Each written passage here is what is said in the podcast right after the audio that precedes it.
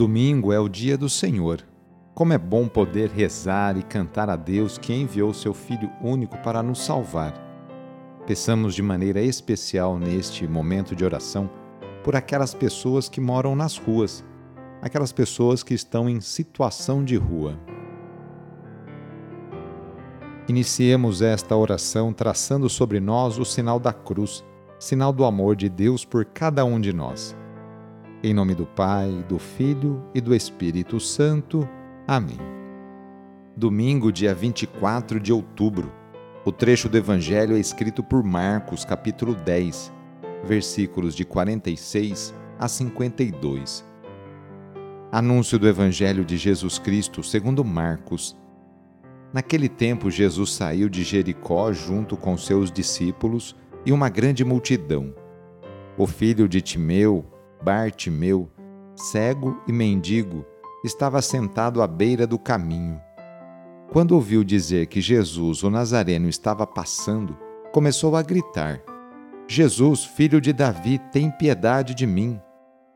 Muitos o repreendiam para que se calasse, mas ele gritava mais ainda: Filho de Davi, tem piedade de mim. Então Jesus parou e disse: Chamai-o.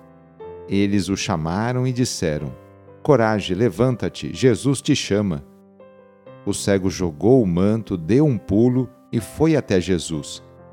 Então Jesus lhe perguntou: O que queres que eu te faça? O cego respondeu: Mestre, que eu veja. Jesus disse: Vai, a tua fé te curou. No mesmo instante ele recuperou a vista e seguia Jesus pelo caminho palavra da salvação. Mendigo e cego, sentado à beira do caminho, não se sente confortável.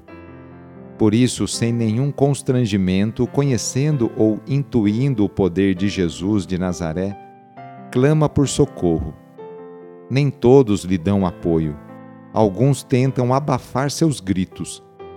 Em nossa sociedade, conhecemos atitudes semelhantes muitos nem dão ouvidos a, aos apelos das minorias. E mais grave ainda, procuram eliminá-las.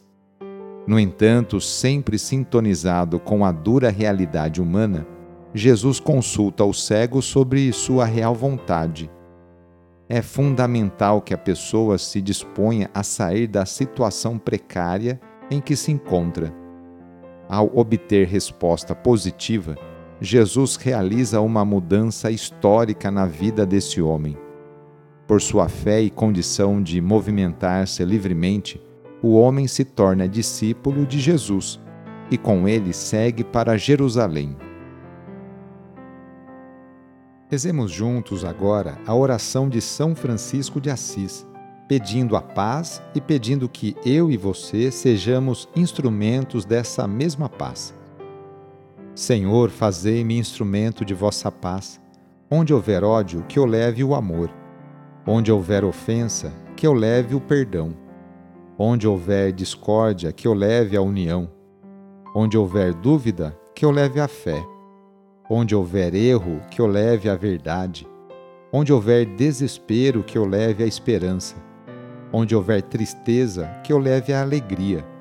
Onde houver trevas, que eu leve a luz Ó Mestre, fazei que eu procure mais consolar que ser consolado, compreender que ser compreendido, amar que ser amado, pois é dando que se recebe, é perdoando que se é perdoado, e é morrendo que se vive para a vida eterna.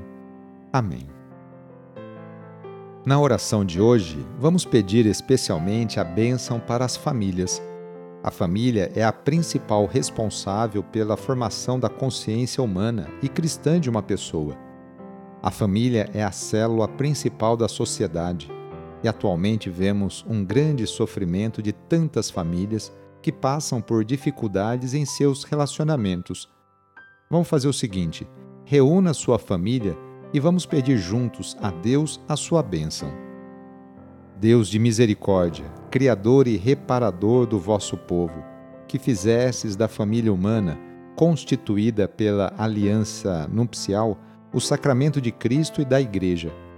Derramai a abundância das vossas bênçãos sobre esta família reunida neste momento, para que aqueles que nela vivem unidos pelo amor sejam fervorosos no espírito, assíduos na oração, solícitos uns pelos outros, atentos às necessidades de todos e deem testemunho da fé pela palavra e pelo exemplo por nosso Senhor Jesus Cristo.